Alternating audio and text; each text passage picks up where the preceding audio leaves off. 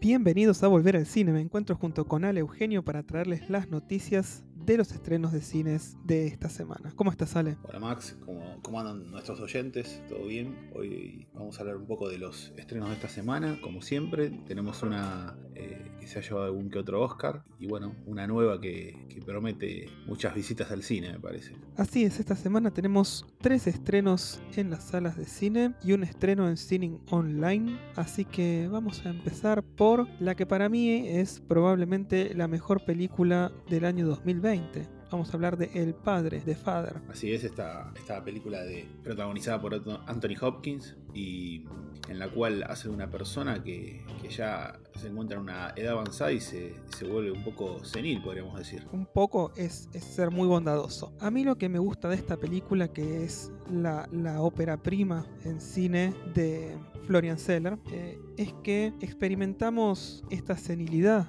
desde el punto de vista del mismísimo personaje principal, de el que conocemos como el padre inicialmente. La película cuando arranca arranca con una música muy fuerte que nosotros nos damos cuenta de que es la que está escuchando el protagonista cuando se saca los auriculares y la música disminuye conforme se los va alejando de las orejas.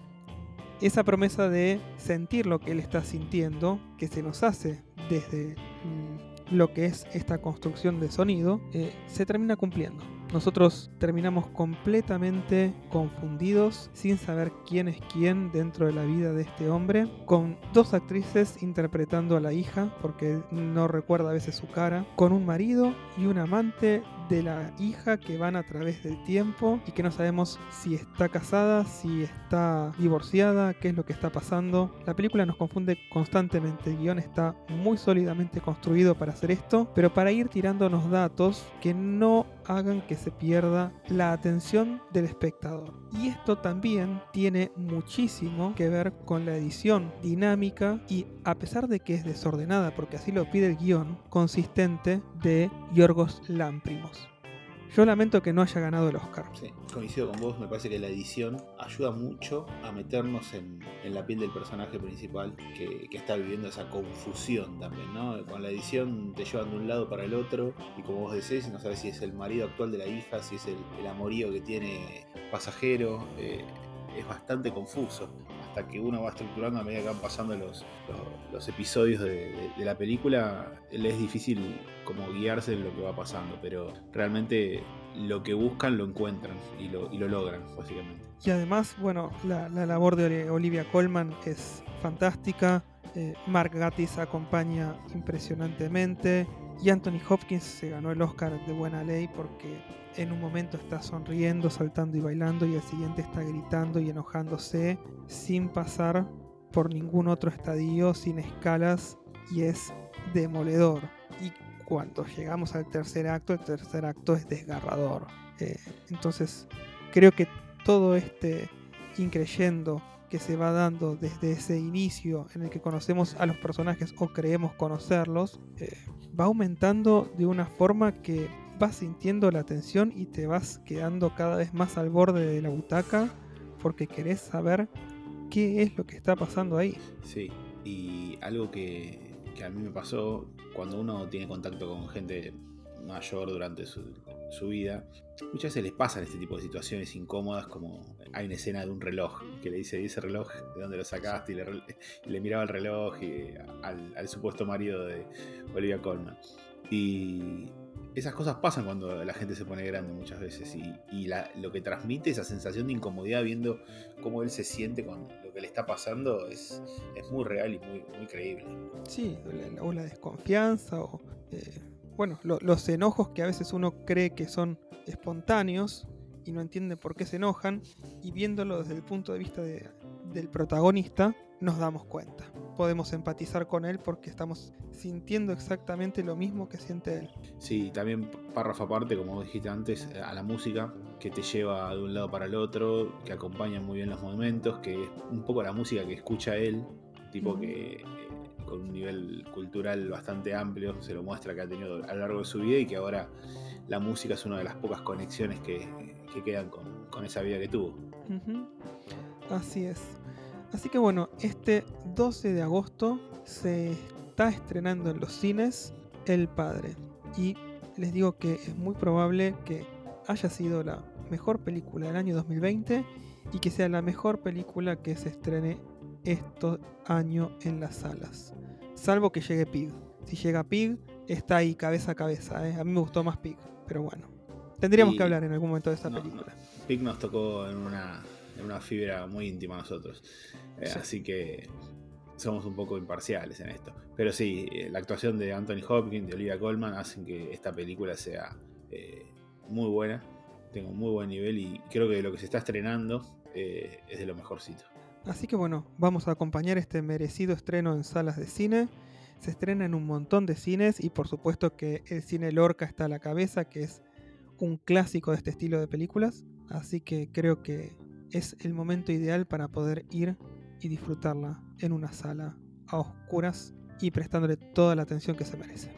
Sí, y ahora pasamos de, de alguien que va perdiendo un poco sus, sus recuerdos, sus conexiones, a alguien que empieza a darse cuenta de la vida que está teniendo y de dónde estuvo viviendo durante mucho tiempo.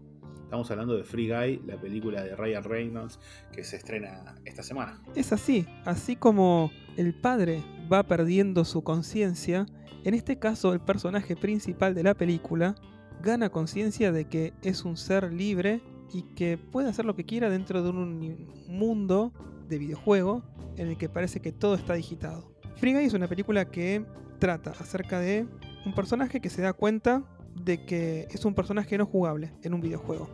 Y a partir de ese momento toda su realidad cambia. Empieza a darse cuenta de la violencia que ocurre a su alrededor, empieza a darse cuenta de, de las cosas locas que le pasan y que esa rutina, eh, que prácticamente es como llaman a, a las rutinas de los programas, ¿no? Cuando cumplen con, con lo que tienen que cumplir. eh, en realidad no es una rutina feliz, sino que es una rutina de la que tiene que salir para poder salvar a su mundo. La película es completamente fresca, no tiene nada que ver con otras películas que hayamos visto antes y en este mar de secuelas y remakes que hay últimamente en, en cine y en series resulta algo completamente esperanzador. Es más, la misma película se ríe de, de las secuelas. El villano de la película hace una loa a las secuelas y, y bueno, evidentemente si lo dice el villano sabemos qué es lo que piensa el guionista de esta película, ¿no? Tal cual, es el lado oscuro del guionista. Es el, el alter ego del guionista que dice qué es lo que opina a través de, de una situación opuesta. La película se ríe un montón de cosas. eh, de la industria, de la industria de los videojuegos eh, y, y se ríe de la sociedad. A mí, si me preguntás, eh, es una mezcla entre Lego la película, sobre todo en toda la parte de la rutina, de cuando cantan Everything is Awesome y de cuando todo está bien y es lindo, eh, y el personaje Emmet se da cuenta y despierta una realidad que es muy alejada de lo que él cree. Lo mismo en esta película está pasando el personaje de Ryan Reynolds. Sí, me parece que se toman esta situación de, de que cuando se le cae la venda al personaje en, ese mundo donde vive, como en Lego o como en Truman Show, acá se lo toman en, gracia y en chiste al 100% y con un despliegue visual eh, absoluto. Pudimos ver algunas colas en la función del Escuadrón Suicida y, y se ve que es una muy buena película para ver en el cine y disfrutarla. Sí. Así que, bueno, ese es otro de los estrenos que tenemos para esta semana.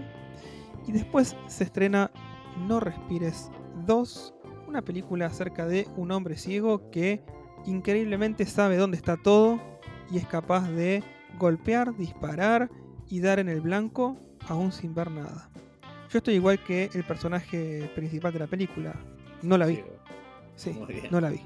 Este, así que no te la puedo recomendar. eh, no, no me dice mucho el, el trailer. Lo que sí te puedo decir es que a mí la primera película me encantó. Me pareció súper, súper novedosa, entre comillas. Porque, a ver, hay, hay un subgénero de películas de... de ciegos.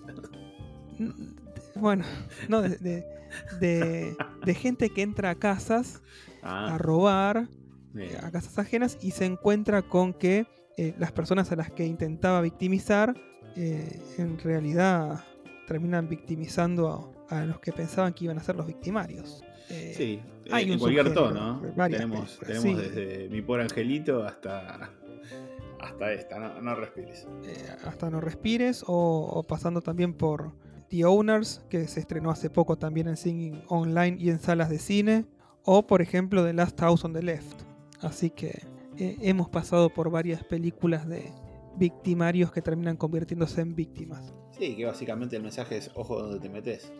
Sí, o, o con quién te metes, porque podés pensar que es alguien indefenso, pero mm, las apariencias a veces engañan. Y también, Maxi, podríamos decir que hay un, un género de películas de ciegos, ¿no? Podemos poner Perfume de Mujer. Perfume Más de a- mujer, Más atrás, Furia Ciega, ¿te acordás la del tipo ex combatiente de Vietnam que tenía un sable Sí. escondido en su bastón?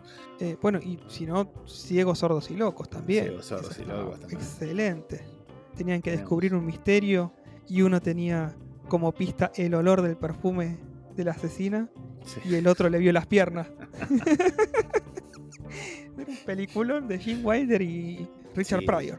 Richard Pryor. Jim Wilder, el mejor Willy Wonka de todos, ¿no? Estamos hablando. Sí, el mejor Willy Wonka de todo. El único. O sea, no me importa ni, ni Johnny Depp ni Timothée Chalamet, no me importa nada. Jim Wilder es el único. Y después hicieron otras tantas películas, uno miente, el otro engaña, ¿te acordás?